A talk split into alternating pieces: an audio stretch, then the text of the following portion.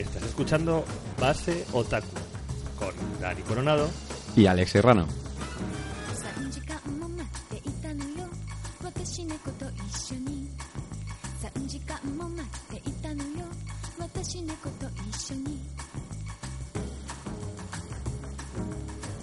Hola amigos, eh, bienvenidos después de esta travesía por el desierto. No solo hemos vuelto, sino que hemos vuelto multiplicados, ¿verdad Dani? Sí, sí, sí. Ha sido, hemos cogido fuerzas, hemos estado pensando cómo, cómo dar más por saco y, entonces ¿qué se nos ha ocurrido? Pues ahora vamos a hacer dos programas al mes. Dos programas. Hemos reflexionado sobre la vida y sobre el amor. Nuevo formato. Y, y bueno, vamos a cambiar las cositas a ver si os gustan. Y así la gente que le gusta el manga escucha el Base Otaku y a la gente que le gusta todo tipo de cómics puede escuchar Base Otaku y Base Omega que, que también lo, lo seguiremos haciendo. Esperamos, o sea, nuestra aspiración es que escuchéis todos los programas porque además eh, queremos hacer este base otaku que va a estar, como dice Dani, centrado en destacar lo mejor de cada mes de las novedades de manga. Vamos a intentar que sea algo no demasiado enciclopédico, Realmente, te- realmente más que lo mejor de cada mes, un poco Sí. lo que se nos vaya ocurriendo. lo que se nos vaya ocurriendo, Sí. efectivamente. Sí que va a estar más centrado en novedades. O sea que vamos a centrarnos más en lo que pasa en series que están que se están publicando, en, en cosas que han salido que van a salir que nos parecen interesantes. Probablemente por fin eh, aprovechemos y hagamos alguno de estos especiales que teníamos tanto tiempo pensando. De tenemos que hacer un especial sobre ya hoy, tenemos que hacer un especial sobre tal. Nuestra idea va a ser que, por una parte, la gente que, que le gusta el manga, pues tenga un, digamos, un recurso mensual que escuchar donde hablar de las, donde hablamos de las series y de los cómics y de los autores que les interesan.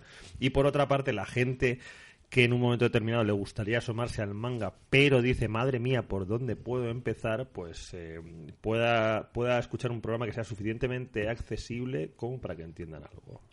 Totalmente de acuerdo. Iba a decir sin gente disfrazada, pero eso no va a ser una opción. De hecho, de hecho no lo sabéis, pero eh, Alex está desnudo. Estoy desnudo. estoy- Habrá fotos, habrá estoy- fotos. eh, de hecho, es, es todavía más perverso porque estoy disfrazado de persona desnuda. Entonces es, es una cosa que es muy retorcida. Es muy retorcida. Eh, Me he traído unas cuerdas para hacer un rollo de bondage así japonés. Haremos, haremos un book para nuestros 15 fans, nuestros Para 15 nuestro- oyentes. Bueno, de hecho, a ver cuántos hemos mantenido después, después del parón de tres mesecitos que hemos tenido. Ya, pero es que ha sido mejor así retirarse en un momento en el que estábamos ahí Cierto. bien. Pero Estábamos, también es verdad que no teníamos muy claro cómo tirar con el programa. sí, no, eh, al final es que llega el verano, es todo muy complicado. Las chicas se enamoran. Las chicas se enamoran de la Dani. y el sol. Dani tiene más agenda que tal, yo me voy de vacaciones, en fin, todo muy complicado, chicos. Pero estamos aquí y bueno, vamos a seguir, vamos, después de nuestro paréntesis de vacaciones como de, de profesor, pues estamos aquí de vuelta. Y nada, pues eh, deciros, eh, resumir. Esto es y va a ser Base Otaku, que va a ser eh, uno de los dos programas mensuales que vamos a hacer desde la Tower, desde esta, desde esta base Omega, en la que antes pues os, os ofrecíamos un programa mensual con en- que habíamos enfocado más en plan Con tres horitas, tres horitas de chapa. Tres horitas de chapa, Y pues ahora- algunos ruidos, el, el- el- el habitual sorteo de una hora de amor con Dani Coronado. Y ahora pues va- vamos a mantener el formato de, centrarnos en, en- en obras, en, en monográficos, eh, con base Omega y base Otaku pues va a estar centrado en manga. Y dicho esto, empezamos. Empezamos y yo creo que lo primero, Dani, cuéntanos. Vamos a, vamos a hablar como, como tenemos ya muy claro que, que hay dos tiendas muy diferenciadas, la de la calle Estrella y la habitual, que ya ha vuelto a ser territorio manga otra vez. Vamos a, vamos a habl- hablar un poco de cómo está el tema en redes sociales. ¿Qué tenemos? Bueno, pues tenemos, tenemos, tenemos mucho jaleo.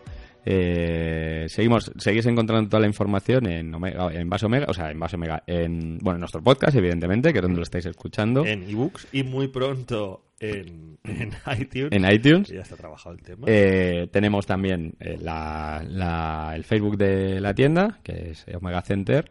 Tenemos el Instagram, que también podéis seguir un poco las novedades que subimos. Y tenemos el blog, donde vamos haciendo nuestras... Además de poner las novedades, vamos haciendo nuestros articulillos sobre cosas curiosas que vamos viendo. Y algún concursillo que va cayendo por ahí. Y por ahora eso, estamos primicia, primiciosa, estamos preparando una web que va a ser un pepino antes de... Esperamos que la lancemos antes de final de año. Y bueno, seguimos con un calendario de, de actividades bastante, bastante grande en, en lo que es la tienda nueva de la calle Luna. Además, ahora con un añadido que yo tenía muchísimas ganas, y es que por lo menos un sábado de cada del mes intentar que sean dos, se lo vamos a dedicar a los enanos. Así que si alguno de vosotros además tenéis enanos, os vamos a dar la oportunidad No se refiere a Tyrion Lannister, sino a los niños. a ¿eh? los niños, a los pequeñinos, a los, a los pequeños frikis que, La- están a ver, creciendo. la, la gente que mide menos de metro cincuenta es bienvenida, tanto en Omega Center como en Otaku Center, pero se refiere a los, a, los, a los niños, a los menores. Con abracicos. menores, y no penséis mal, ¿eh? No penséis No. mal. Eh, vamos a hacer actividades. Vamos a intentar traer autores de cómic para, para chavales. Vamos a intentar eh, hacer cuentacuentos. eh, de hecho, este, este año, este mes empezamos con... Bueno, este mes, sí, septiembre empezamos con, con unas chicas que tienen un proyecto que se llama Este Pequeño, que a mí es una cosa que me gustó muchísimo, que es un proyecto que trata de, de enseñar a jugar a los padres con los, con los hijos, que es una cosa que parece que no, pero cada vez es más complicado. Entonces yo, de hecho, el- creo que estaré allí el primero con mis sobris y, y estaremos haciendo, creo que disfrazados de piratas. No os digo más. Así que todo el que tenga enanos y se, y se quiera acercar el, el día 30, está por confirmar, pero vamos, es prácticamente seguro al 99%. Estaremos ahí con las chicas de, de Arte Pequeño desde las 12 de la mañana, más o menos 12, 12 y media de la mañana, hasta el cierre. Así que eso es cositas nuevas que tenemos. Y luego, bueno, las habituales firmas, que ya empezamos otra vez a, a darle cañita, que hemos tenido ahí un parón también de un mesecito donde prácticamente no nos ha visitado nadie. Y bueno, eh, tenemos, empezamos con unas firmas de Miguel Francisco, que saca su, su cómic nuevo de, con Astiberri. Este tenemos aquí, es un autor que lleva prácticamente toda la vida, o sea, lleva bastante tiempo Espacios en Blanco se llama la, la obra que, va a presentar. Es una obra, una historia autobiográfica que publica Astiberri. Estamos hablando de un, de un chaval, un joven que cuando empieza la, la crisis en España se emigra a Finlandia, que es una cosa que pasó a mucha gente, esto es cierto, para trabajar en una empresa de videojuegos. Y bueno, pues ese Miguel Francisco, Miguel Francisco va a estar en ¿dónde va a estar exactamente? En Calle Luna. En Calle Todas- Luna, no o sea, en Calle Estre- Estrella, en Calle perdona. Estrella. Todas las firmas por ahora las vamos a llevar a Calle Estrella por, por un tema de espacio. ¿Qué más tenemos? Tenemos el 22 de, de este mes también, eh, presenta- eh, inauguramos una exposición nueva, además una de la que yo tengo muchísimas ganas. Eh, va a ser de, bueno, de Toledano y Robledo, con, con Tebori, que por fin termina, que para mí es una auténtica pasada. Si no conocéis a estos chicos, eh, echarles un ojo porque tienen muchísima, muchísima calidad. Tienen el primer cómic que sacaron fueron que, aquí en España, Ken Games, que es una pasada.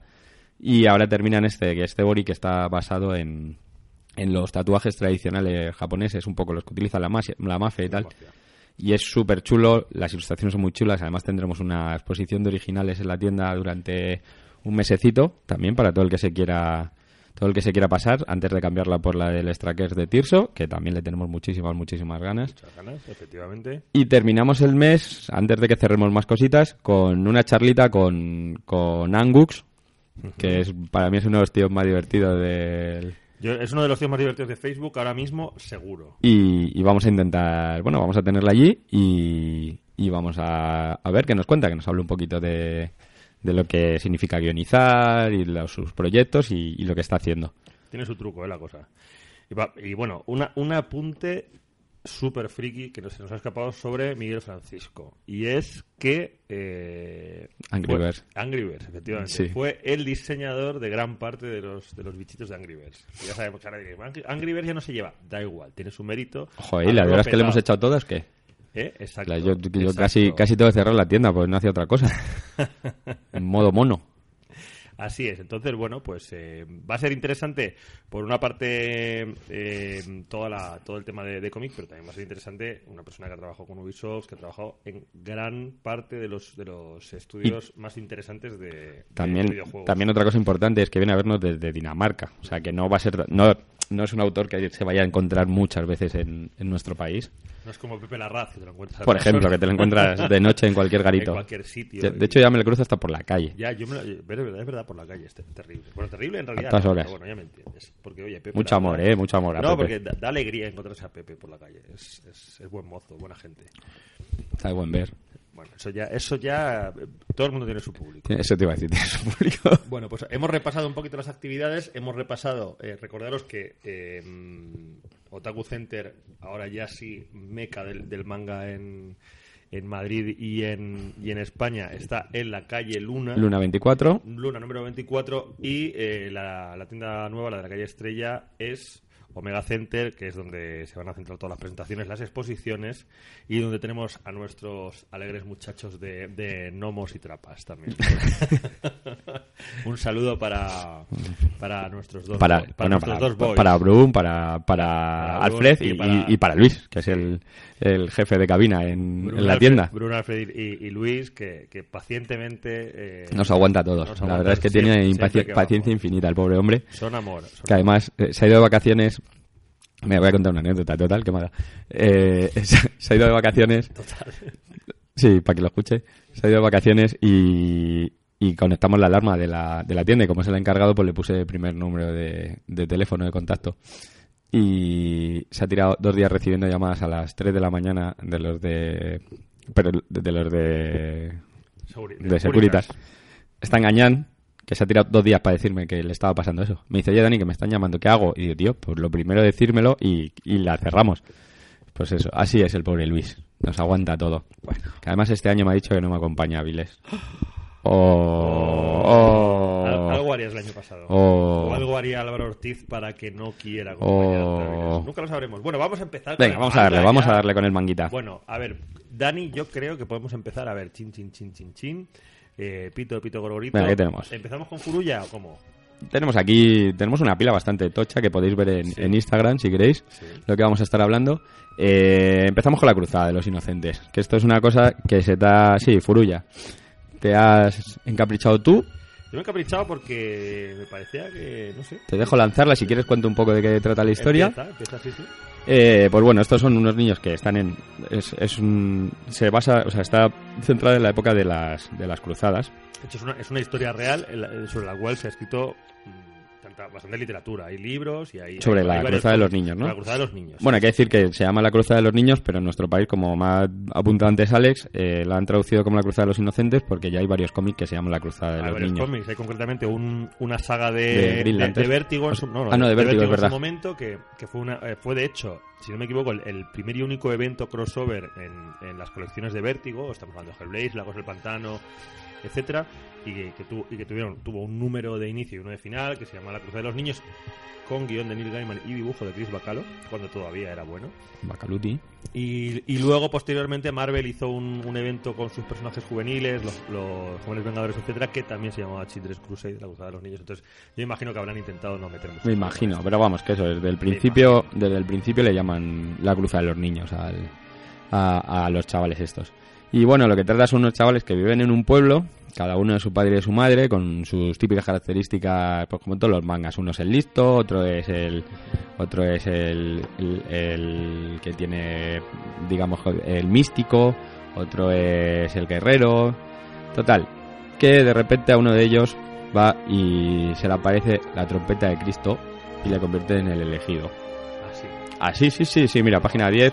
Cristo llega en su, en su cruz y le lanza la trompeta. Y le dice que con esa trompeta mm, guiará a todas las tropas a, a, a Jerusalén.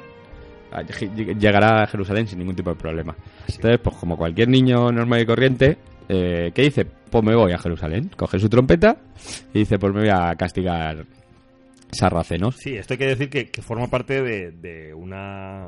O sea, de algo que, que históricamente es verdad. O sea, hubo una especie de convocatoria eh, para. Bueno, de las diversas convocatorias que hizo, que hizo la Iglesia en, en- en la Edad Media para, para luchar, o sea, para recuperar Jerusalén. Pues una, de una en particular, un episodio especialmente triste fue pues que de repente niños de toda Europa se se animaron para, para ir y luchar por, eh, por la religión católica. Acabó todo fatal, por Normal, supuesto. normal. ¿Qué esperas? Aca- acabaron todos eh, esclavizados en, en el Imperio Otomano, etcétera. Bueno, gracias a que los esclavizaron. Sí, y no los eso, eso es los que llegaron, se ahogaron la mayoría, en fin. O sea, que esto es algo, algo real. No deja de ser muy curioso, Dani, ¿verdad? Que un, que un, que esto es una cosa que a mí no me deja de sorprender. Y me ha pasado también, con, por ejemplo, con Innocent. Que un autor japonés de repente se meta en, historias que son tan europea. europeas, Sí. ¿no? Que bueno, Sí, además esto está basado en Francia, es, es Francia. Pues, eh, por ahora toda la historia Mm. se centra en Francia. Sí que es verdad que, que- que en Japón hay una fascinación tremenda por, por todo lo que es cultura europea y, y que Francia les flipa, pero, pero no deja de ser sorprendente, ¿no? De, ahora vamos a contar este... Pues bueno, sigo, termino si quieres. Sí, sí, dale, y- dale. Pues eso, entonces el niño decide que como la, ha visto la luz, pues que se va a Jerusalén. Total, que sus coleguillas dicen que le siguen. ¿Y qué se les ocurre? Dice, pues, pues vamos a hacer una, una un ejército de niños entre 8 y 12 años. 8 y 14, no vamos a llamar los apóstoles. Tócate los cojones mariloles. O sea, ¿por qué? Porque dicen que los mayores eh, están a sus cosas y que no... Y que no están en lo que tienen que- que, estar. y que no entienden de esto. Claro, no están en lo que tienen que estar. Entonces, pues se van viajando hacia Jerusalén a castigar sarracenos. Una vez han juntado los 12, que son cada uno, ya te digo, su padre y su madre. Y, y bueno, lo que vamos viendo es que el niño este cada vez que tiene un problema tira de trompetilla y lo soluciona. Fácil y sencillo. Eh, se van encontrando con gente que tiene bastante pinta, que les van a hacer el lío a lo largo de la historia. O sea, porque esto solamente me he leído el primero. Y, eh, y bueno, vamos viendo también que eh, empiezan a tener como problemillas entre ellos. Digamos que hay problemas de egos, problemas de... Claro, un poco de envidias. Sí.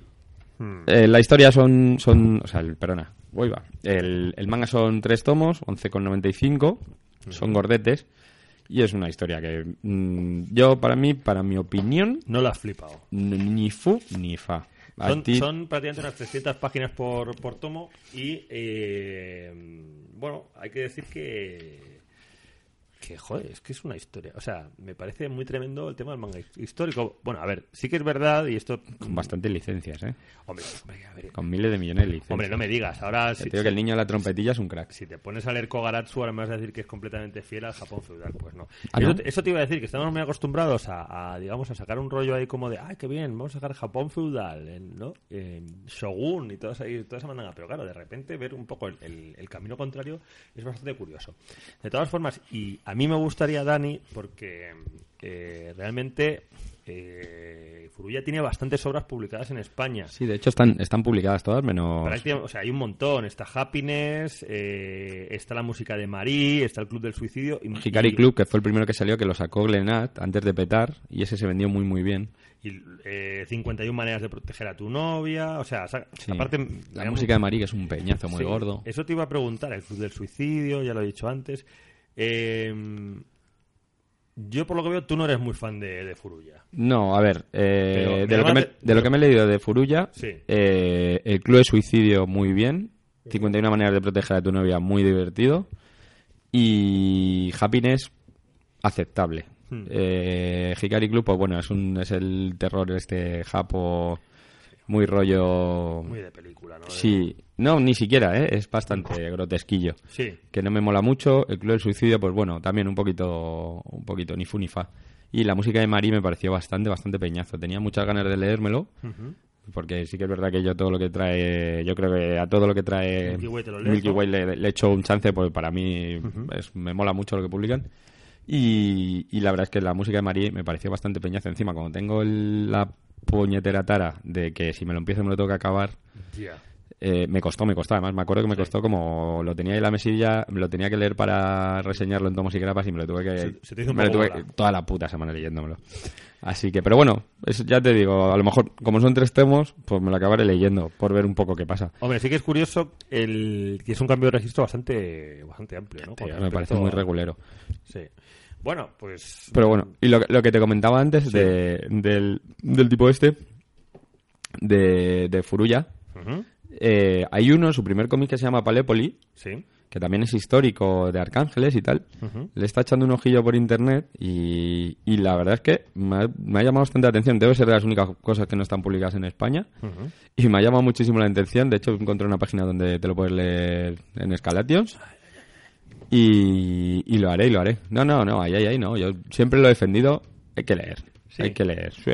Al final, yo esto lo defendía siempre y me ha costado mis, mis broncas incluso con editoriales. Al final nos- al cliente salen tantísimas cosas que no tiene dinero para comprárselo todo.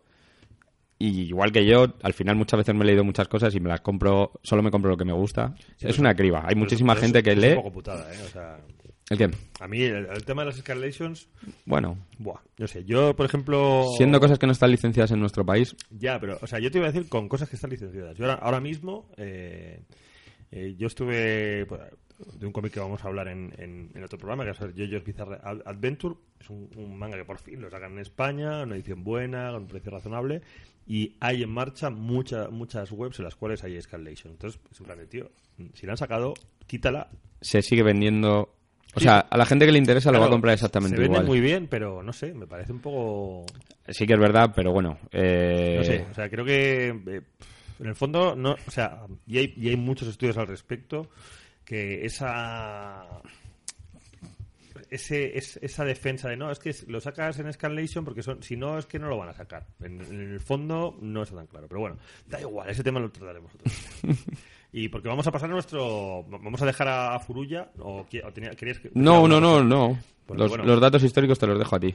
Datos históricos, bueno, pues nada, ya, ya os he comentado que es, es, es interesante. eh, además, creo que creo que hay, hay una hay una cosa que es muy curiosa con el tema de la cruzada de los niños, que es una que es un episodio. A ver, la- las cruzadas en general han dado muchísima literatura, pero la cruzada de los niños ha sido una cosa tan friki y, tan y tan absurda eh, que, que ha dado pues también mucho que hablar. Me parece muy interesante el ejercicio de coger y decir, pues voy a coger, a ver, sí que es cierto que la parte de la cruzada de los niños que sacó Vértigo solo, solo utilizaba tangencialmente la historia, pero bueno, sí que es muy interesante ver ese tratamiento, ¿no? Y, y, y cómo lo trata pues eh, este este, este hombre de una manera, eh, o sea, desde el punto de vista de un señor que no tiene una cultura católica, etcétera, entonces me parece muy interesante. Bueno, Y bueno, yo lo podemos mi valoración se deja leer. Sí. No. Hmm. Hmm. Hmm. Siguiente. Siguiente. Otra, Pues- otra elección tuya. Pues mira, una, otra vez. Esto me está haciendo quedar muy mal. No, no, no, no, no. me gusta nada. No, no. Pues, pues yo realmente. Me ha gustado mucho este. Sí, hombre, es que yo tengo que decir que estoy eh, estoy muy muy a favor de, de un, de un autor de un autor de cómics que no hace falta decir que no hace falta decir es un de manga. Bueno, espera, para, para todo el mundo que nos está escuchando, el siguiente que vamos a hablar es Utopías, de, Utopías. de Sunu Mezawa, que Sí. es la segunda obra que sale en nuestro país. Eh, la primera que salió es, eh, Es Bajo un cielo como, Como unos, panties, que, era- que eran dos, tomos. También una historia... Era- eran historias cortas. Sí, un, historias cortas, un rollo... Tenían, digamos que es como un slice of life de... Sí, de macarrillas, de historias de colegio, chungas, todas con un, con- digamos, con un halo como, como que le hacían Son todo como en común. Sí, Hay. A ver. Tengo que decir que, que, o sea, me parecería injusto decir, no, es que es el autor de autor de manga. No. O sea, realmente, para mí, eh, Sunu Mezawa es, un autor de cómic, mm, y da igual que sea japonés o americano, me parece muy interesante y me ha parecido un gran descubrimiento en los últimos meses. Eh, Bajo un cielo como unos panties me parece una, una obra muy interesante. Esos dos tomos que en realidad eh, funcionan de una manera un poco extraña porque son como pues medio historias cortas, tal. Tiene un rollo, pues, ¿cómo os diría? Básicamente es, es un señor que coge eh, pues las cosas un poco más chungas de la, de la sociedad, ¿no? O sea, ese Sí, punto- además un poquito las más radicales quizá de la sociedad japonesa, lo que Sí. viene siendo Sí. los, los fetiches, los... Efectivamente, o sea, estamos muy acostumbrados a ver, probablemente a ver una sociedad, o sea, un reflejo de la sociedad japonesa quizá un tanto idealizada o muy limpia y, y a mí Shunu Mez- Shunu Mezawa me recuerda un poco pues a, a, a dibujantes o artistas underground americanos tipo Peter Bagge, tipo, tipo Joe Matt, etcétera, que lo que hacen es sacar un poco ese lado feo de, de las personas, ese lado un poco más chungo de las costumbres de, las, de, de- de la sociedad, etcétera y entonces bueno pues eh, básicamente lo que hace es ir cogiendo cosas pues como por ejemplo los- el instituto tal, De hecho, no bueno, qué. un poco haciendo un resumen rápido, aquí tenemos una historia que trata sobre, sobre las dominatrix. Mm. Eh, otra que es eh, sobre una, una relación un poco obsesiva que lleva... a- veremos cómo termina, que termina de forma... hay mucho tarado realmente Sí, sí, sí, sí, Sí. Luego el de cuidado con los trenes de los tocones, que este mola mucho, que es un tipo que se mete sin querer en, una, en un vagón solo para chicas y de todo lo que le pasa. Ya, luego eso, que son historias cortas, son de 10, 12 páginas y las hay que son muy, muy divertidas. Eh, luego tenemos, ¿qué tenemos? Eh, tubo, que el tubo es el de el tipo este que estaba en coma, Mm. que está en coma y de repente se despierta después de muchos años y descubre que, que la- ha cambiado toda su vida. Eh, un mundo conectado, este no me acuerdo cuál era. Eh, ¿Qué tenemos también aquí? Tenemos el de, el de los dos chicos estos del pueblo que, que viven juntos, que se crían juntos y, y al final llega a la universidad y vemos un poquito qué es lo que pasa. Eh, ¿Qué tenemos, qué tenemos, qué tenemos más por aquí? El de, ah, el de Utopías, que el de Utopías mola muchísimo, muchísimo, muchísimo. Que es el de. Además, el de Utopías me recordó muchísimo a, a historias de. Mm, Del eh, 20th Century Boys, de Urasawa. Muchísimo, muchísimo. Sí. Es que de hecho el, el- el dibujo no está muy alejado de. No, se parece, se parece bastante. Claro. Además, mucho más en este que en, Que en el, que en el- sí. que en el otro. Hay, hay una cosa que realmente mm, creo que destaca mucho, o sea, que, que es, es una- un recurso muy interesante que tiene Umezawa y es que coge precisamente todas esas claves de, de- de la, de la cultura po- japonesa o de lo que estamos acostumbrados a ver, ¿no? Incluso a nivel de dibujo y a nivel, pues eso, de temáticas, eh, amigos, historias de, de instituto, eh, historias cotidianas y le saca ese punto un poco que tiene por una parte, un, un regustito un poco chungo, decir, madre mía, qué, qué mal rollo. Y por otra parte, en el fondo hay un humor un poco absurdo y un poco chalado. La de los. El, el- el juego de palabras que hace, ¿te acuerdas? El de los humoristas. Claro, es que El es- de. El, utiliza todo el, el término de, de hacer. De hacer eh, parejas cómicas como parejas de intercambio. Es una cosa. Es, es muy, muy loca, muy loca esa historia también. Entonces, realmente, mm, para mí, o sea, ha sido un, un sorpresón. o sea, Este me ha gustado mucho más que el de. Sí, el de. Como un, el de. Como Como un cielo- cielo, un cielo como como unos unos panties. pan- bajo un cielo había, como unos panties. ha- había historias que me parecían aburridillas. Sí. O sea, se me hicieron, se me hicieron pesar, mientras que este mm, eh, me lo he bebido. O sea, ha sido papa. Muy, muy, a, muy mí, chulo. a mí me gustó más casi el, el otro, pero, pero vamos, me parece que es un autor súper súper interesante y que tiene muchos que tiene mucho, muchos ¿Qué más tiene? mu- muchas capas. Básicamente, eh, publicada, o sea, en España tiene publicadas estas, Estas dos. y- O sea, sí, es un autor que ha comprado ECC. Sí, que ha comprado CC y que, Que además- que- sí, que le ha funcionado. Además, a ver si, si ECC empieza a, empieza un poco a, a despegar con el tema del manga, porque sí que a mí me da que no que no le están, sí, van sacando sus cositas y tal, pero Mm. no le está dando resultados. Mi opinión, ¿eh? Sí, pues, Sí. eh, pues es una pena porque desde luego, o sea, sí que creo que está que está apostando por sacar mm, cosas interesantes. Desde Sí, luego, si te das cuenta, están, están rescatando muchas cosas de autores que está dejando Milky Way, ¿eh? sí, sí. O sea, que tampoco es. No hay. O sea, a mí me gustaría, porque al final es una editorial más de, de manga y todo lo que sean Sí. más editoriales son más opciones de que vengan cosas chulas. Eh, creo que se están yendo un poco también al. a- están pillando todo lo de Junji Ito y demás, que, que sí que me Claro. parece una apuesta segura. sí, sí, sí. Pero el resto, cada vez que se salen un poquito de ahí, está, para mí están siendo un auténtico fracaso de ventas, ¿eh? Y Sí. te lo digo viendo nosotros las ventas que tenemos en comparación con otras y que no acaban de arrancar. Y, y luego Ya. también yo creo que el problema que tenemos como, con, con cosas como Utopía es un Urumezawa, al final el resto del catálogo digamos que les como que les, debe lastrar un poquito. De hecho, bueno, la, la recomendación Claro. la recomendación que tenemos hoy al final del programa es una cosa que a mí me flipa. Para mí de las mejores cosas que me he leído en lo que va de, de año. Y, y las ventas son bastante reguleras y eso que me cansa de decirse a todo el mundo. Y son bastante, bastante reguleras. Pero bueno, a ver si... Es que realmente yo creo que no es no es nada fácil. Eh, o sea, hay un, hay un, o sea, hay un catálogo de manga amplísimo y realmente sin un poco de prescripción es muy complicado entrar a algunos, algunos mangas que incluso yo creo que puede que, que a, a gente que no le que no lee manga habitualmente o que no son los típicos lectores de manga les puede interesar. El caso de Sunumezawa es bastante, Pues es mira, bastante claro. Yo Yo estaba mirando. Y, pero es que, claro, si te fijas, el, el catálogo que tiene ahora mismo ECC tiene un, tiene un factor de, de riesgo bastante grande. O sea, te están sacando a Matsumoto, con el, el último que Sí. han sacado ha sido el, el de con King Clit, están sacando Muy a- buena, ¿eh? a- Esa, esa ya te digo que, la, que hablaremos de ella sí, es probablemente es en el segundo programa. Es una Es serie muy- referencial que, y es un acierto que hayan, que hayan sacado el, el All in One, pero que estén sacando Shintaro Kago, que es que es arriesgado bastante. Creo que es un Umezawa, no es un autor Pues fácil. fíjate que yo creo que en Shintaro Kago y Junjiito creo que es eh, donde más claro lo tienen y más línea editorial tienen, porque se han hecho con el con lo que viene Claro. siendo terror y demás. Sí, pero a ver, pero quiero decir, es que Shintaro Kago es un es muy extremo. A ver, sí que entiendo, por ejemplo, pues eh, Hideo Yamamoto con Ichi the Killer, ahí sí, sí que hay un arrastrado de gente que, que ha visto la película, que le mola la- el cine japonés. Catástrofe en ventas. Claro, y- pero probablemente se está sacando también a Maruo, eh, no sé. Pero luego sí que hay series, por ejemplo, que a mí me extraña que no hayan funcionado, si es que no han funcionado, como Los Niños del Mar de, de Suke Igarashi, que es una serie muy buena. Y aparte me parece una serie muy, accesible. poquito.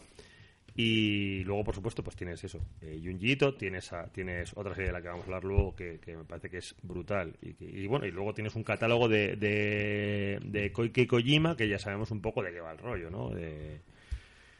En fin, no, no sé, supongo que también es complicado porque es una editorial que en el fondo eh, no deja de estar mm, muy, muy, muy condicionada por, por su base de negocio que es sacar, que es sacar DC en Sí, España. DC, la verdad es que sí, pero bueno, ya te digo que a mí me gustaría que triunfara. Mira, estoy viendo, eh, tiene cuatro obras publicadas. Eh, Sunu Mezawa y las otras dos tienen, no sé, me, me llaman mucho la atención las portadas. Una tiene pinta de ser de mafiosos, Hmm. no vienen mucho. Pinky Guanido Ben Wo Narasu. Ahí estamos. Bel no Guarasu, que no sé de qué va. Un Seinen, un volumen. O sea, es bastante probable que si las ventas acompañan un poquito, lo acaben sacando. Y luego tienes otro que es eh, Ipikito Kyuyu Kyunhiki To. Que mola porque es como una ovejita la, la portada y tal, dos volúmenes completa. Bueno, oye, a ver si ha funcionado. Vamos, yo A ver, Utopías, ¿qué tal las ventas? El, el éxito ha tenido. Oye, pues bastante. Bastante decente, ¿eh? no funciona mal, bueno. eh, Bastante, bastante decente para lo que viene Creo siendo. que me alegro. Eh, y hay que decir que, bueno, o sea, mm, dentro de. eh, o sea, este cómic sé que dentro de, de la, de la CD Comic, la Asociación de Críticos y Divulgadores de Cómic, de la cual formo parte, por cierto, eh, ha sido un, ha sido un cómic que ha gustado mucho y, y ha estado a puntito, a puntito de, de entrar dentro de los 25 recomendados de- del primer semestre del año. O sea, que es una. Es una obra que, que ha, ido mu- que ha ido más allá del, del simple, como decía antes, del simple del, del público estrictamente manga.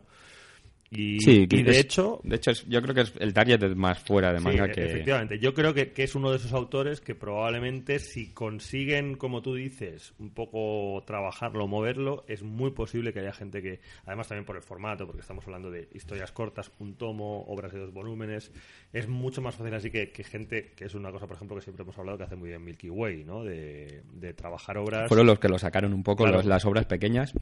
Sí que es verdad que ahora están cambiando, que están yendo a obras más grandes. Claro. Incluso por primera vez están sacando obras que están inconclusas. Pero, pero bueno, sí, lo pusieron bastante, bastante Y me, bueno. y me parece un acierto completamente.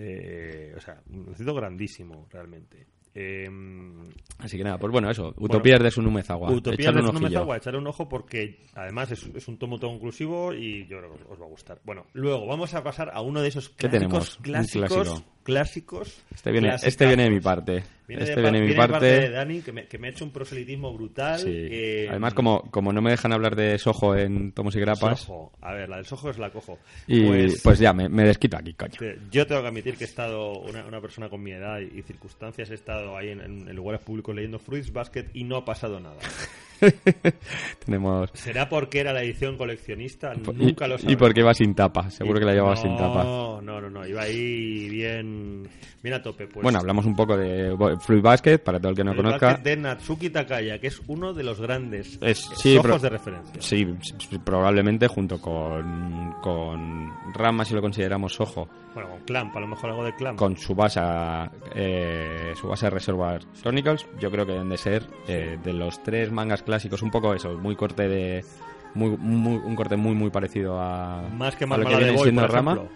Eh, es muy parecido también a Marmalade Boy. Sí, o sea, deben de ser top 10 están, o top 5 están seguro. Eh, tenemos eso, esta autora aquí que, que realmente tenía. En nuestro país había salido Free hace mucho tiempo, lo editó Norma, que creo que eran 25 volúmenes o algo así. 20 Sí, 20 y pico volúmenes, estuve mirando. Y, y luego tenían, habían sacado un par más, pero nunca había, o sea, realmente el resto de cosas que han salido de, de esta autora no triunfaron mucho en nuestro país. Eh, de hecho, el, ¿cómo se llama esta? La de la de las melodías de las estrellas, que fue la segunda obra que sacaron así como bombazo, se pegó un piñazo Sí. muy, muy, muy, muy serio Oye, qué mona, ¿no? Esta chica, no la he visto. viéndolo viéndolo incluso en saldos y Sí, sí, sí, eh, alguna colección ha caído por ahí en saldo. Y bueno, sí que es verdad que Fruit Basket eh, tuvo mucho éxito, llevaba mucho tiempo la edición antigua y ahora se han unido a la lista esta de sacar ediciones grandes, coleccionistas, que yo, para mi gusto, lo agradezco porque se aprecia muchísimo más los dibujos. Manga, además, eh, son mucho más enfarragosos y quieres que no se agradece. Grande de tamaño y sobre todo grande de páginas. Sí, Estamos hablando de que el, el- sí, es un tomo, es como un tomo doble. Sí, el, el tancobón, que es el, el tomo básico, que serían cuánto, unas 150 páginas, Más, por ejemplo, más, algo más. más, pues eh, viene a ser el doble. O sea, ya es, Sí, un, estos son unas 400 páginas más o menos. es, es un, es un tocho que... Son que, dos bueno, tomos, van a ser, la colección entera van a ser 12 tomos, Sí. o sea que, que realmente es la mitad, pues van a ser en medio de 25. Y bueno, vale cada uno 15 euros. Creo que los van a sacar cada, cada dos mesecitos. Así que tendremos en, en dos añitos tenemos, tenemos la En colección. el fondo es algo que, que, corrígeme si me equivoco, se agradece, ¿no? Porque al final estar... O sea, vale, si todos los meses... O sea, da lo mismo comprar un, un tomo más grande cada dos meses que un tomo todos los meses. Pero sí, sí que no es lo mismo tener 20 y no sé cuantitos tomos pequeños, que Sí. encima te los lees muy rápidos, a tener pues unos tomos un poquito más grandes. Sí, yo por, yo por ejemplo eh, tenía la edición antigua y en cuanto anunciaron esta lo, la vendí y me, y me voy a coger la pequeñita total. Así me lo releo, que también es verdad que hacía muchísimo tiempo que no me la leía. Eh, bueno, lo que trata la historia, pues nos cuenta... eh, la volvemos un poco al trío amoroso, estilo, pues eso, un trío amoroso ya visto en Ranma y en otras series. uno de los grandes clásicos de la, de la cultura japonesa, pero, es todo como muy casto, hay que decir. Sí, bueno, sí, sí, esta no es, se- no es bastante. no se no, no, es como, no, no, no, esta, esta es muy, muy, muy casta. Esto, bueno, lo que va es una chica que se llama Toru, que se queda huérfana y por casualidad de estas que pasan en la vida japonesa dice, oh, Dios mío, voy a quedarme a vivir aquí en una tienda de campaña, en, En un bosquecito, en es lo que haríamos todo el mundo, Todo normal. y, y da la casualidad de que su compañero de clase de pibón Guaperas. es el dueño de, la, de las tierras, de esas tierras. y vive Entonces, con, y vive con su primo. y vive con su con primo, con primo. su otro primo, con el tío, con bueno, vive con todo Cristo de la Esto- familia. Esto es muy curioso. No des spoiler, pues no cuentas. No, no, no, no, no pasa nada. No, bueno, pero él se sabe. ¿Sí? Sí, claro, desde el primer, desde el primer capítulo se sabe de qué va la historia. Bueno, vale. Eh, al final la chica acaba viviendo con ellos. Por, por cómo no, quítame esa, quítame esa paja de ahí. Hola, buenos días. con No, el- no por lo que no por lo que podéis no, pensar. por- no, no, no, es, o sea, un poco con el hola, ya me tenías. No, no, no, Y entonces, pues, ¿qué haces? Lo típico, tú ves a una chica que vive en una tienda de campaña, pues la invitas a tu casa. Claro. Y a que, a que se queda a vivir y a limpiar. y a limpiar. y a hacer- y a es muy importante. Es muy importante. El motivo, el motivo principal por el que la invitan a, a, a- vivir es porque tienen la casa hecha un desastre y dicen, joder, pues estaría bien que Que viniese una tía a una limpiar y mujer cocinar, a limpiar y o sea, cocinar. Es todo muy casto y muy o puro, sea, ¿vale? Realmente, eh, decir, eh, Bien, O sea, creo bien. que creo que hay muchos sectores de la, de la, de la actual de Que la se están revolviendo ahora mismo. sociedad española que preferirían que, que ella entrase en la casa para ser una especie de esclava sadomaso antes que Sí. para, para ocupar es- eh, es- unos roles eh, Y- completamente lamentables. Sí, sí, no, desde luego, está Es- bien traído, bien traído. Es, muy es muy triste. O sea, es muy Y- triste. Dices, tan joven, no, no, no Claro. esto. Y bueno, la chica que dice, ah, pues, pues sí, perfecto, será la que mejor limpia, la que mejor Claro. cocina de todo el mundo, estaréis súper orgullosa de mí. Claro, la única, desde luego. Sí. Y que pues cuando lleva ahí unos días descubre que los, todos los seres de esta familia, todos los miembros de esta familia, se convierten en un animal del zodíaco chino Zodíaco chino. cuando, O sea, le- cuando chino, no zodíaco Del chino. zodíaco chino. No, lo- no, eh, cuidado con las sílabas. Perdón. Lo siento. Corrígeme, luego me, luego me montas. Y, y cuando tienen contacto con otra persona se convierten en unos Otra persona del mismo, de, de diferente de diferente sexo. Muy importante claro, también, porque luego claro. habrá un montón de, de bromitas en, el- en la historia con esto. En el fondo esto tiene un, tiene un, un trasfondo que, que entronca perfectamente con, con, la, con la tradición japonesa de, de castidad y pagatería y, y con el hecho de que, de que en la actualidad en, en Japón haya un 50% de personas entre, entre 20 y 35 años que ni tienen pareja ni se plantean tenerla. Es más, ni han tocado pelo. Es más, muchos ni han llegado, ni han llegado a segunda base.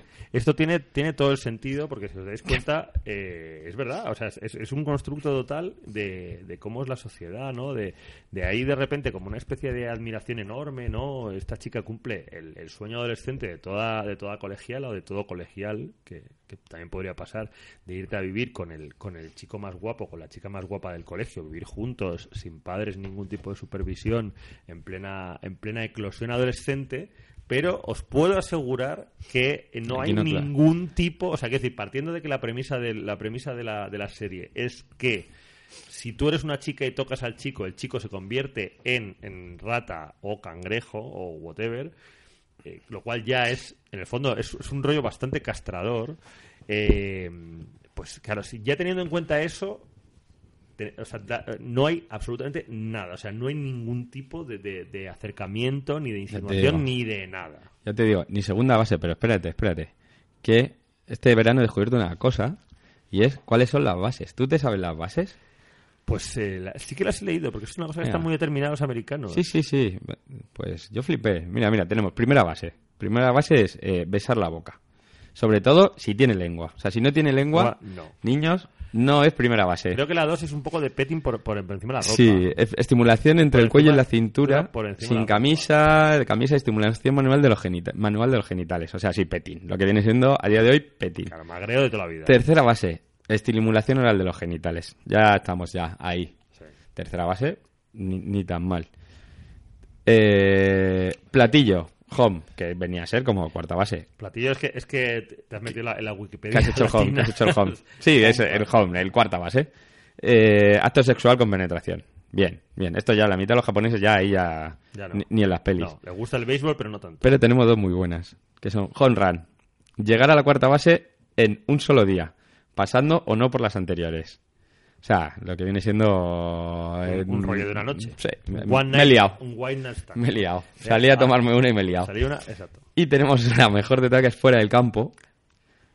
Y es el acto sexual por conducta anal. Ya está. Es así, pero si no ha habido otra cosa antes. Ah, así ya, pam. Sí, Pim, así, pam. pim pam.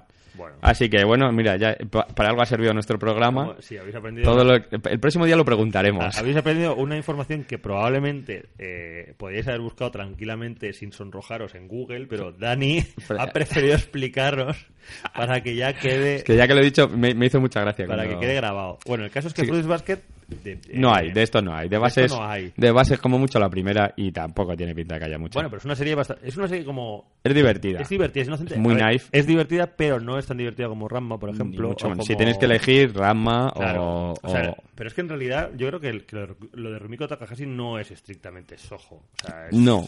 Lo que pasa que era lo primero que había como, so- como Sí, sonen. Es, un sonen con tintes. Sonen sojo, ¿no? Es como... Sí. Entonces esto sí que es sojo, ¿no? El, dibujo es, es muy sojo, ojos grandes, los, los chicos así como melancólicos, tal. Pero, eh, o sea, ¿tú cuál dirías que es el... que es el A ver, por supuesto, hay, hay románticos y lánguidos de todas las edades, pero ¿cuál dirías que es el, el- el punto de partida de edad para, para alguien que vaya a leer Fruits Basket? Free 12 Basket. 12 años. a lo 12 mejor. años. Sí, Sí, sin ningún tipo de problema. De hecho, 12 años. probablemente en, en nuestro país, en determinados barrios, en Antes. Madrid, en Madrid hay, hay, hay niñas con 12 años que, Que ya- que tienen ya mucha más. O sea, que Sí. esto ya se les queda pequeño. Sí, pero bueno, sí. Mucho Pasemos al siguiente. Bueno, Corramos un estúpido velo. siguiente. Bueno, el caso Fruit Basket es un clásico del Soho y. Merece la pena, ¿eh? Merece la pena echarle un sí, ojo. porque nosotros, como, como grandes defensores de, de, lo- de la variedad de géneros eh, de manga, os animamos a que le deis una oportunidad porque es. es- Siempre es ojo, siempre es ojo. es Soho. Eh, Y pues- seguimos. Pues seguimos. ¿Qué ¿Cuál- tenemos aquí? Mira, esto, esto ha sido otra lección mía. Que además me, Sí. me encanta me encanta cuando te digo, oye, mira, tal, y léete esto y me dice, joder, me mola mucho, me mola mucho. ¿Qué tenemos aquí? Food Wars. A mí, para mí ha sido uno de los lanzamientos de este año, de- sobre todo me flipa el tema de la cocina y demás. Y bueno, eh, es un sonen gastronómico Son con tetas. eh, con tetas, con muchas tetas. De hecho, tiene, por decirlo de alguna forma, tiene un precursor que es eh, Amasando Japan, lo tradujeron en nuestro... Am- Amasando Japón me parece. eh, o sea, es.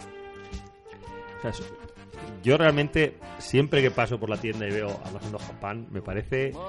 Eh, me parece un ejercicio de, de, de, De traducción rollo de traducción chanante tan grande. Muy bueno, muy O bueno. sea, que eh, luego, que incluso ha creado escuela, porque luego hemos tenido dragones y mazmorras. Sí, sí. O sea, que No, no, mola, mola mucho. pero Amasando Japón realmente me parece un, un- me parece un algo encomiable. Eh, eh, a mí este género me parece A mí me mola mucho. O A sea, mí me mola muchísimo. Bueno, el género es eh, género gastronómico. crea- Y no- eh, o sea, partamos de la realidad, pero pero gastronómico de verdad, no como Sí, o este sea, es de verdad, no- el gourmet solitario de Hiro Taniguchi, no, no, no. Esto es esto es un TVO como si fuese Es un de, shonen de peleas, como si fuese de peleas, solo que las peleas con son comida. con comida. Con haciendo comida. platos, o sea, un Masterchef, pero con poderes. pero con poderes y Con- con, y con gente ultra flipada. Sí. Y bueno, pues Y- eso, lo, lo que Bueno, y, de lo que trata es de que Soma, que es el, el protagonista, es el hijo de, de un de un cocinero de pueble, de un cocinero de barrio con un restaurante humilde, pequeñito y tal, y que pues eh, está a punto de cerrar. Y entonces Soma que dice, pues qué voy a hacer, pues me voy a convertir en el mejor cocinero del mundo para que mi padre esté orgulloso de mí y para levantar el eh, el restaurante. En y- realidad, en un principio, lo único que quiere es que esto. Aquí hay, un, aquí hay unas lecturas psicológicas bastante Que serias. su padre esté de que quiere, quiere ser mejor cocinero padre. que su padre. Que dices, qué sé, no sé. ¿Por qué? Nadie lo sabe. Él quiere ser mejor cocinero que su padre. Porque si mi padre es la hostia, pues si yo soy mejor, soy la rehostia. Él se plantea ahí. Tiene una movida como, como que hace unas recetas muy locas, ¿no? Sí. Pero luego sí. esto, esto es una cosa que me interesa mucho del, del prototipo de héroe japonés. Que es que es en- luego es como súper bueno. Súper empanado. la Sí, sí, o sea, el, prototipo Soma cumple todos los prototipos. Es, un empanado. Es lo que cuento la vida. O sea, es muy malo en algunas cosas, no se entera, pero luego es, es una máquina. Además, no, no es consciente de toda la capacidad que tiene. Él las hace todas las cosas son naturales porque las ha visto desde que era pequeño o el abuelo, bla, bla, bla, bla, bla, bla, bla, Entonces, bla. o lo hace muy bien o lo hace muy mal. No, tiene, no tiene término medio. Exacto. Y, y bueno, y es eso. La, trama va de que el chico se va al- a la mega escuela de cocina. Porque eh, misteriosamente después de, o sea, aquí hay, sí que hay una cosa que es un poco loca y es que en el primer, en el primer tomo pasamos de el gran objetivo es de nos quieren quitar, o sea que es un poco como tienes un Sí. email y todo esto, ¿no? De somos un negocio local, nos están gentrificando el barrio, van a- o sea, ahí, ahí realmente eh, hay una lectura psicológica, pero hay una lectura sociológica muy interesante que es, que es muy del tiempo, ¿no? De la gentrificación, nos van a poner aquí un Starbucks, no, ellos tienen su negocio, su negocio de barrio familiar, pero luego curiosamente todo eso que en realidad daba bastante juego se trunca porque de la noche a la mañana el padre decide que se pira. Sí, sí, sí, Que el padre se dice, pira "Oye, que y sí, se deja ya que su estoy, hijo. que estoy hasta el cimbrel y que me voy, que me habéis visto. De, de, mira, Si mira, sabéis contar, mira, no contéis conmigo. Mira, me he cansado, he pensado que me voy a ir tres años a cocinar por todo el mundo y que aquí te quedas. Lo normal. Que te, que Claro. te deja la paga. Claro, ¿te acuerdas que yo era un, que era un señor que tenía un, un, un bareto de, de viejos aquí en un barrio? Pues aquí te quedas y búscate la vida, métete aquí la escuela esta y es muy tremendo. ¿Qué tiene de curioso? Pues efectivamente ese punto competitivo, japonés, de voy a ser el puto amo, voy a ser el mejor, nada más que con cocina eh, llevado a un extremo salvaje. Sí. Y, y bueno, y hay que decir que la historia lleva 25 tomos. Con lo cual son, uno- son muchos tomos. Es uno de los fenómenos que hay en uno de los fenómenos en Japón y también recomendación mía eh, editado por Panini, así que chavales si lo queréis no durmáis mucho porque Panini es muy de, de que desaparejan los tomos. En serio, ¿no reeditan? Sí, reeditan muy poco o muy mal, no sabría decírtelo exactamente, pero una vez desaparecen los tomos, salvo los números unos y demás, suele ser bastante complicado conseguirlo. Más cosas que llaman la atención de esta edición. Pues que juntan eh, una cosa que les gusta mucho a los japoneses, que es la comida, porque os habéis dado cuenta, fun fact, os habéis dado cuenta que prácticamente en cualquier cómic japonés de cualquier tipo, Comen. eh, los japoneses comen y les encanta comer y se vuelven locos. Pues imaginaos en un, en un manga que es solo de comer. Bueno, en realidad no es solo de comer, es solo de cocinar, pero también se vuelven locos de otra manera. Y segundo fun fact, y esto lo hemos comentado, lo quería contrastar con Dani, y es verdad, las recetas son de verdad. Sí, sí, sí, sí. De hecho, lo que te decía antes, yo tenía un pro- uno de los proyectos es que nosotros en el restaurante, en el Smoke Mock, ya aprovecho y hago publicidad Mm. también, eh, queríamos hacer una vez al mes, hacernos uno de los platos que, sal- que, que saliera. Y yo te digo que en algún momento puede que hasta, hasta caiga la historia. Puede que caiga. Y luego, por supuesto, hay ese punto tan de shonen, que es como de tan TV de TVO para chicos, que son esta especie de muchachas japonesas eh, muy, desa- muy desarrolladas, muy curvilíneas, y, pero con una mezcla entre mm, eh, juventud y pechote. Entonces, claro, Ma- como- más de pechote que de más juventud. de pechote que de juventud. Entonces, como realmente, y esto es verdad, y, y que luego, por supuesto, siempre se llevan fatal con el. O sea, que es como que tienen también esa relación amor-odio con el, con el protagonista. Es decir, no lo soportan, pero luego, en el fondo, se sienten eh, terriblemente atraídas. Porque es tan mono. La, en realidad, tiene que ser muy jodido ser adolescente en Japón. Para. Tiene que ser muy complicado. Y, y bueno, entonces, Nosotros, pues hay. nosotros conocimos, vale, estamos aquí de abuelo cebolleta. La- el primer Bueno. viaje, el primer viaje que, que hicimos a Japón, eh, llevábamos un traductor para las reuniones y teníamos un traductor que era, era un chavalito que había estado estudiando aquí en Talavera la Reina. Y la verdad es que el pobre era muy feico, muy feico, muy feico. Y, y estaba obsesionado con volver a España. Digo, digo, joder, Claro. y pero ¿tanto te ha gustado? Y me dice, y me dijo, España me gustó mucho, pero es que tuve novia durante un mes. Y digo, madre mía, tú, ¿cómo está aquí la cosa? Y nada, la verdad es que Yoichi, Yoichi no sé, no, Yoichi no, Yoichi, Yoichi es, es otro. Eh, no me acuerdo cómo se llamaba este chico. Pero no sé qué habrá sido su vida. Oye, yo espero que haya venido a España y haya Seguro dado rienda suelta. Habrá comprado unos terrenos en, en Talavera. y- haya dado rienda suelta a, todas sus fantasías y, oye, que le vaya muy bien, porque a nosotros nos, nos vino muy bien. Desde aquí, ahí donde estés, Yoichi, te saludo. uno de Inoi. Te Bueno, saludo. pues el caso es que Food Wars, que es, que es un manga que yo tengo que decir desde, desde mi perspectiva de señor mayor, eh, que no está acostumbrado a, a trabajar con las ge- jóvenes generaciones como, como Yoichi, como, como Dani, que es, que es un tío de la calle, un tío que está ahí streetwise, pues eh, que no me esperaba gran cosa. No me esperaba porque decía, esto tiene una pinta que, que ¿para qué? No me esperaba gran cosa de Food Wars y hay que admitir que me ha parecido un, un cómic, un manga con Bien, un, un bien. fondo. Otra victoria para un- mí. O sea, punto uno. Me Otro un- pequeño un- Es tanto. un manga que, que de puro chiflado es muy entretenido. Punto dos. La, las recetas las puedes hacer de verdad. Esto es muy interesante. No es ninguna tontería. Podríamos hacerlo algún día. Yo creo que sí. A mí lo de los huevos, el huevo este con arroz no sé cuantitos que cambiante me parece muy guay.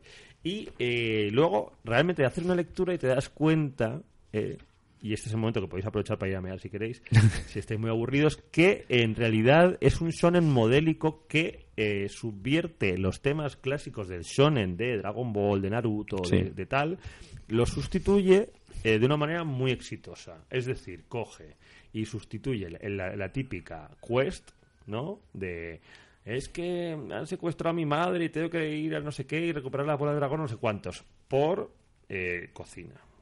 Ya te digo que, el, que para mí el precursor de esto, por lo menos en nuestro país, Es, eh, Amasando Japón. Japón, que también es una serie muy divertida, Muy y muy a tener en cuenta Pues al no. niño de la mano del sol Claro, naciente. Está el factor, Ojo. el factor humor. Está el factor de sustituimos violencia por algo que en realidad es muy creativo, que es, eh, que es eh, la cocina.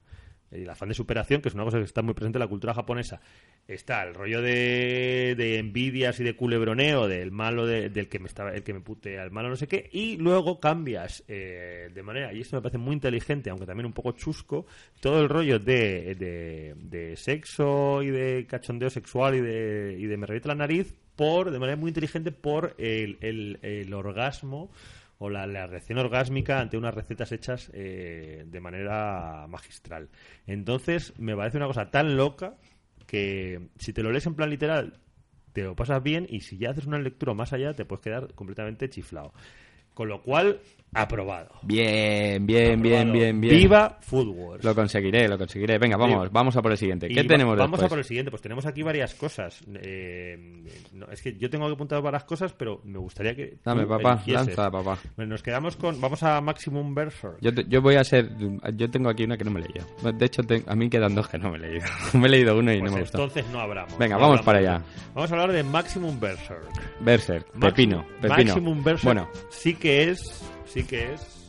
eh, el, El Maximum. El shonen. El shonen de- de- del despiporre y del desafore, de la gente con músculos grandes, con espadas, sobre todo. Espadas hostias, bien grandes. hostias y espadas. Hostias como panes, Claro. lagartos, No, n- hostias y demonios, no esperéis mucho más. demonios, eh, no sé, es todo. Bueno, vamos a, vamos a contar cositas de, de esta serie, ¿vale? cuenta porque esto- Eh, bueno, esta serie, para empezar, lo que tiene es que es una serie que lleva mil millones de años en, en producción así es. y el... eh, que no sé si lleva 15, si no me equivoco, corrígeme. Eh, Te voy a decir, pero vamos, yo recuerdo recuerdo que, si no me equivoco, Berserk, o sea, sacó- salió en España hace ya bastantes Pues mira, años y ya de era hecho, una te he dicho, serie- te he dicho 15 y me he ido bastante, bastante lejos. Eh, es de 1988. O sea, lleva eh, 29 años en, en producción. Tenemos a Kentaro Miura, que es el, es el, el autor, y hay que decir que los tomos los va sacando muy, muy, muy, muy, muy, muy despaciados. Y es más, eh, por ejemplo, en este primer tomo, yo una cosa que la primera vez que me leí Berserk me echó bastante para atrás, era que el dibujo de los primeros tomos es horrible. O sea, es, no es horrible, es muy fancinero. Me recuerda muchísimo, esto, esto mismo lo volví a ver en, en Ataque a los Titanes. Tenía una historia molona, pero el dibujo era, no había forma de tragarlo. Pero, por ejemplo, eh, cosas que tenemos de este Maximum, que nos, nos une como cuatro o cinco capítulos. Entonces, a partir del tercero, digamos que el tipo ya debían de haber pasado como cinco o seis años, ha hecho otras cosillas, aprende a dibujar y a partir de ahí tiene un dibujo que es bastante, bastante chulo. Eh, las acciones, las, las escenas de acción las hace muy, muy, muy, muy bien. O sea, narra muy bien todo lo que es acción. No, o sea, a pesar de todas las escenas que tiene de hostias y demás, Que son bastantes. que son bastantes, o sea, no, no os esperéis, no, No, os esperéis. sí. Al final va cambiando el argumento, pero al principio no os esperéis un argumento muy elaborado. Spo- spoiler, Woody Allen no sale. O sea, pero eh, se entera, se entiende muy, muy, muy bien todo lo que está pasando. O sea, sí que es verdad que a nivel narrativo es muy, muy bueno. Eh, más cositas curiosas de, este, de esta serie. Eh, yo considero que es una serie maldita en España, porque hasta ahora dos editoriales que la han tenido se han ido a la mierda. las han chapado. El primero fue. eh, primero fue. ¿Cómo se llama esto? Eh, Otakulan. Otakulan. Otakulan la tuvo, dejó de, dejó de publicarla. Después, no, la han tenido tres. Después la publicó, la empezó a publicar Manga Line. También. Misma historia. La tuvieron un par de añitos y dejaron de publicarla. Por último, la cogió Glenat. Y, y, bueno, y lamentablemente sabían. Además, Glenat, cuando la cogió, era una de las series, era una de las, de las editoriales más importantes que había en nuestro país. Y ahora la ha recuperado eh, Panini, que tiemble, o sea, que tiemble, que cruce los dedos, que rece, eh, pero digamos que hasta ahora no han tenido mucha suerte.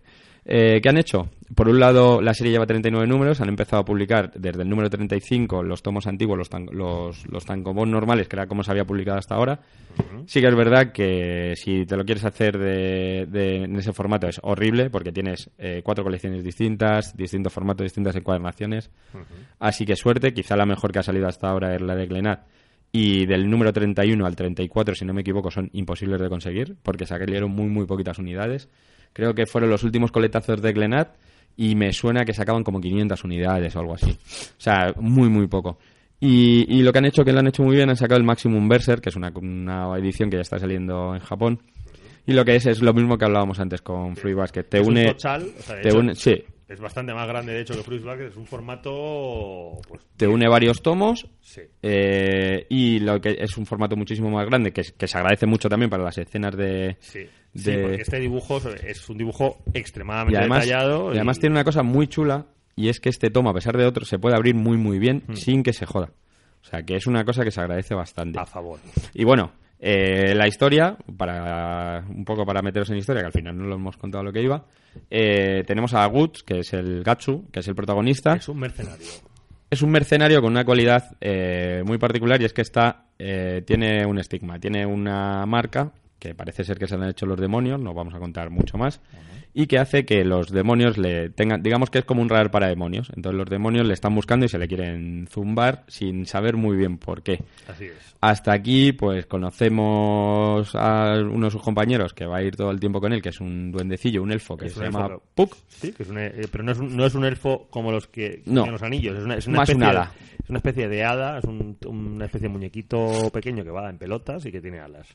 Y, y vamos a ver cómo en el primer tomo va a dar eh, hostias a diestro y siniestro, va a cortar cabezas, cuerpos, Sí. demonios, chicas, chicos, un poco de todo. Sí, y, y demuestra ampliamente ser bastante gilipollas, además. O Sí. sea, esto, es, esto es una característica eh, bastante llamativa de Berserk y es que el personaje principal eh, no tienes ninguna empatía con él porque es un imbécil. O sea, eh, eh, realmente no, no, no tiene... Supongo que... Es muy, si para los que hayáis jugado al rol, es un caótico neutro. Sí. Para que os hagáis una idea, va muy a su rollo. Sí, Se la sea, pela un poco Supongo que al la final, gente. claro, si una serie que tiene tantos tomos, pues le acabas cogiendo medio cariño, pero así de buenas a primeras, te eres el primer tomo de Maximum Berserk y dices, madre mía, menudo mamón. Y lo, lo importante, lo que os decía, a partir de la tercera historia, el dibujo empieza a ser una auténtica virguería. Sí que es verdad que, lo- que los... el- Empieza a utilizar mucho sombreado. Sí, las primeras historias son, son un poco como, como estas de como los típicos el típico rollo de, de fanzineros que empiezan y, y se hacen el entintado con Rotring y- Sí. y, y- y son todos rayicas entonces pero luego ya pues sí que hay un es un dibujo ultra detallado eh, a todo lujo de, de despiporre de, de músculos de todo tipo. Y luego bueno y bueno luego también una cosa bastante interesante y es que este tío lleva una espada que básicamente es como es como, no sé, como un banco de, de iglesia. Así que, bueno, para amantes del, del género de las hostias y los, y los Sí. forzudos, Es además es curiosamente eh, una obra de culto para muchos dibujantes eh, de cómic españoles, David López, tal. Hay mucha gente, o sea, no solo hay, hay, hay toda una serie de dibujantes españoles que son muy fans del manga, tipo Mar Ríos, etcétera, pero hay muchos dibujantes españoles que son muy fans de Berserk. Yo de hecho me acuerdo que, que me metí bastante con, con Berserk y casi me casi te dejan de y hablar. casi me dejan de hablar.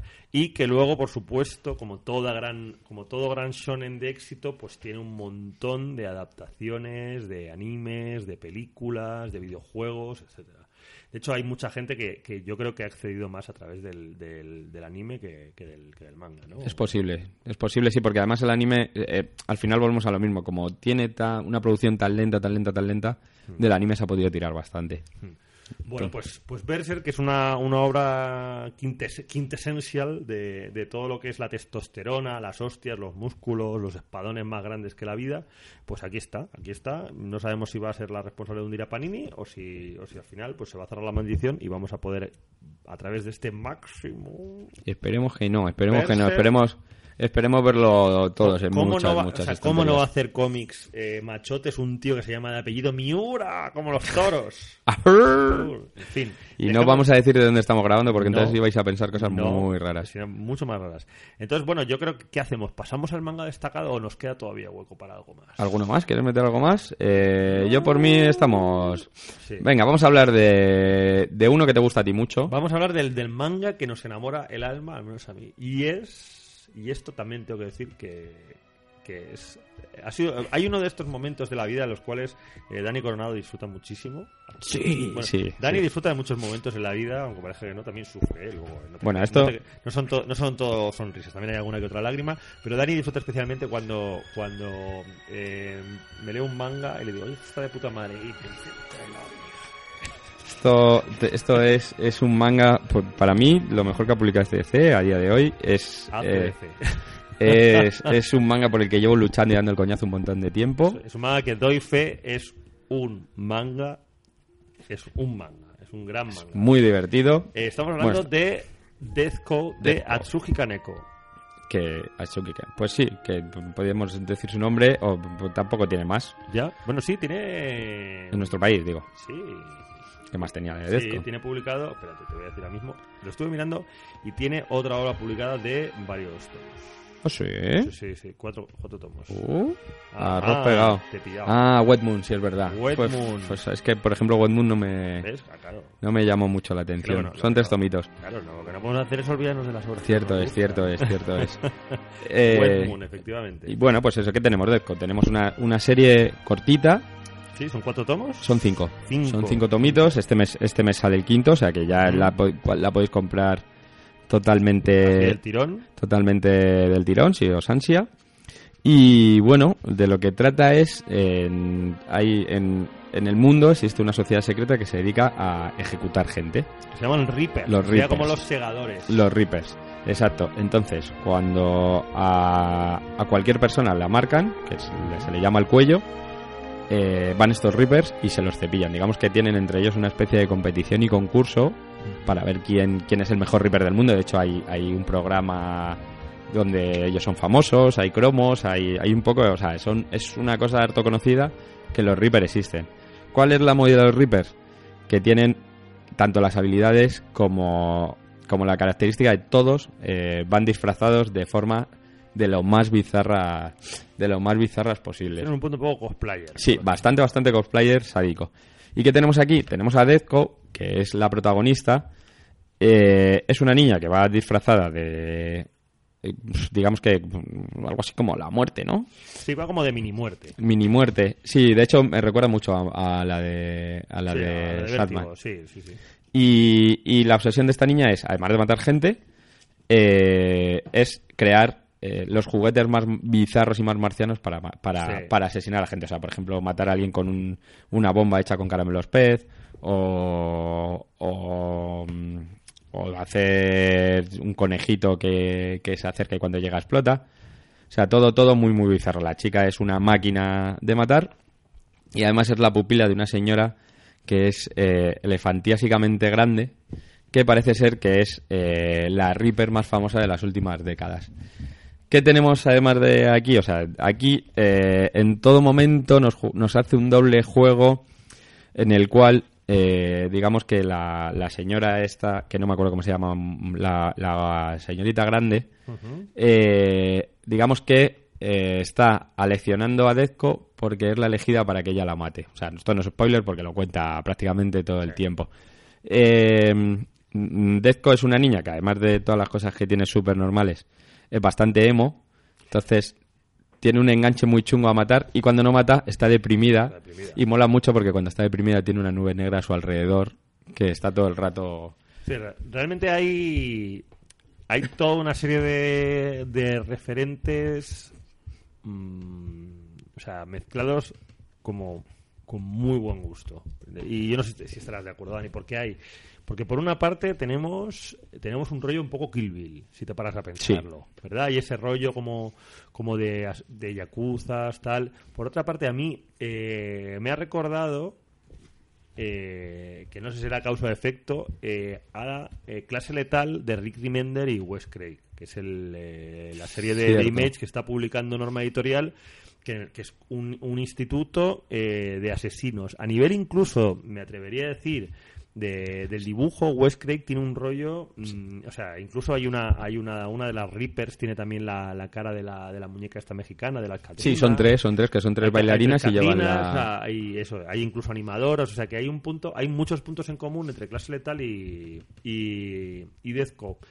Y, y luego me recuerda eh, tanto la estética como, como el rollo, me recuerda una película que, mm, que, si no la habéis visto, os la recomiendo a todos, que se llama Una chica vuelve a casa sola de noche, de Ana Lilia Mirpur, que es una que es una, una, una película en realidad de vampiros con una chica que en el fondo tiene un punto muy parecido, o sea, tiene recuerda mucho incluso la estética a, a la prota de, de Dezco. Y mm, yo tengo que decir que me ha encantado, o sea, me parece que tiene que es una, o sea, tiene un ritmo brutal, tiene, o sea, eh, teniendo en cuenta que, que al final la premisa no deja de ser bastante sencilla, ¿no? No es nada, no es nada tampoco súper original. Estamos hablando de, de eso, de asesinos, eh, que vale, sí, son todos un poco como, ¿no? Es como la colección de muñequitos, ¿no? Que uno va disfrazado de no sé qué, otro de no sé cuántos, pero en el fondo pues no deja de ser, eh, hay que matar a este y vamos a ver si lo matamos. Sí, sí, sí, con todo el rollo ese que mola mucho porque a través de los... Hay dos niños que son unos fanboys, que su obsesión es llegar a ser un- unos Reaper muy famosos. Y mola un montón porque eh, van todo el rato detrás de, los asesinos, siempre llegan tarde y, coleccionan cromos. Tienen todos los cromos firmados, todas las escenas. Mola, mola. Es, o sea, toda la imaginería, todo lo que le rodea, todo el ambiente que le da, es, es muy divertida. Además, luego es eso, es una historia corta, son cinco tomos. O sea, que nadie se va a morir, eh, pasa todo muy, muy rápido. Y, y se lee, y se lee, se lee guay. Además tiene, tiene también, eh, digamos que los Reaper, o sea, los, los cuellos a los que matan, eh, son bastante... También tiene ahí un poco como lectura moral. Me recuerda también Sí. ese aspecto, me recuerda mucho a las muertes que, se, que matan en Death Note. También es un poco... No, como no se lo- castigan como a... que se lo merecen, ¿no? Sí, sí, Se sí, lo sí. Realmente, eh, yo creo que es una obra que, que tiene esa- ese punto de, de- de reflexión sobre, sobre el estrellato, ¿no? Sobre, sobre la cultura popular, ¿no? O sea, el tema de que, de que chavales que normalmente estamos acostumbrados a que coleccionen cromos de futbolistas o de o de, o de cantantes o de músicos, eh, pues tengan cromos de asesinos, ¿no? Y que, que tengan cada uno su, su propia imagen, ¿no? Son una especie es una especie de, de mundo perverso en el cual el- los Reapers, este tipo de asesinos, son como estrellas de rock y son gente guay y visten como gente guay, ¿no? Y, Sí. y hay que decir que, que Kaneto- Kaneko pues tiene, tiene un tipo de dibujo y una manera de, de narrar que eh, es o sea, pese a ser muy manga, es, tiene un punto también muy, muy, muy de cómic europeo, incluso de, de un cierto tipo de cómic americano. A mí, me recuerda, a mí me recuerda un poco también por el uso del blanco y negro y en algunos momentos a Charles Barnes. Y, y de hecho no me sorprende en absoluto que la, o sea, la Asociación de, de Críticos de, y Periodistas Especializados en- en Francia le diesen el premio el premio ese de la crítica 2014. O sea, Sí. es- sí, sí, o sea, le, lo, lo han destacado como mejor cómic japonés de- del año 2014. Y no me sorprende porque en el fondo es un cómic que tiene un punto muy. O sea, que tiene un aire muy de cómic europeo en algunos aspectos.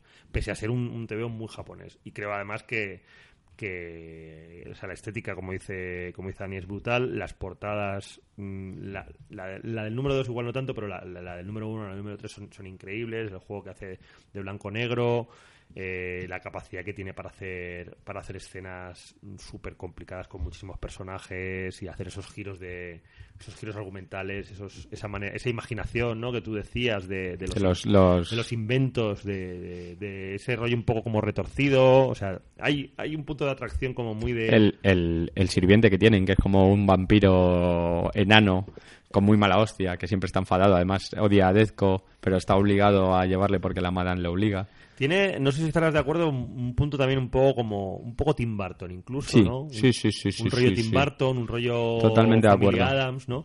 Y ese, ese rollo así como emo, siniestro, pero, pero cool. O sea, es una serie muy, muy bien. O sea, muy bien. que ha, que ha conseguido generar un, un, un mundo, digamos, un universo muy atractivo y que visualmente es muy atractivo y que además pues, pues te lo lees muy bien, ¿no? No se hace nada... Creo que hay algunos tics de, de, de cómic japonés, que, no, pues a lo mejor diálogos a veces un poco absurdos, situaciones un poquito plomizas, que en este caso están muy occidentalizadas. No da tiempo tampoco. Claro. O sea, realmente, como es una historia muy corta, Sí, no da. Exacto, el tío ha ido muy al grano. De hecho, si te paras a pensarlo, es, es hasta sorprendente, ¿no? Porque, eh, joder, ponías antes de ejemplo Death Note. Death Note, ¿cuántos tomos tiene? 12. 12. Y esta historia es muy comedida, solo cinco tomos para contar algo así, pues eh, estamos acostumbrados a, a- a mangas que a lo mejor habrían hecho una serie de veintipico tomos con esto. Entonces eso también, en el fondo, es muy a la francesa, ¿no? De hacer una serie de cinco o seis tomos y, y no sé, a mí me ha sorprendido muy gratamente y me parece que es un, que es un manga muy, muy, muy recomendable. Vamos ahí. El, el del próximo mes te dejo que lo. el- El- la recomendación del próximo mes te dejo que sea tuya. Este, ha dejado esto, esto es un, me lo ha dejado muy alto porque claro ahora ya el, el mes que viene tengo que sacar ahí un Abre el peñazo, que abre el sea- peñazo. que sea igual o mejor entonces no sé yo creo que voy a coger algo como de, de la segunda guerra mundial Bien, un, bien, bien. un drama de la tercera edad algo bien algo que te guste bueno pues no sé Dani yo creo creo o sea no sé si nos dejamos algo o hemos hecho un repaso bien Bueno, yo contento me voy. A ver si a la gente le gusta. ¿sí, no? Hasta aquí nuestro primer base otaku. Eh, lanzaremos uno a principio de mes y el otro a mediados. Y así os vamos dando un poco el coñazo durante todo el tiempo. Pues así es. Eh, esto ha sido el primer capítulo, que no será el último, de Base Otaku, el programa especializado en manga de Omega Center y Otaku Center. Y nos despedimos. Ha estado aquí partiendo la pana el amigo Dani Coronado y un servidor, Alex Serrano. Y como siempre os decimos y os pedimos, eh, toda- todo comentario es más que bien agradecido porque gracias a eso podemos seguir haciendo cositas. Comentad, criticad, decirnos que en qué podemos mejorar, si os ha gustado, si no os ha gustado y sobre todo, si os leéis alguno de los mangas que hemos recomendado y os gustan, pues, o no os gustan, también. ¿Vale? Pues nada, chicos, adiós, chicos y chicas, adiós. ¡Vamos!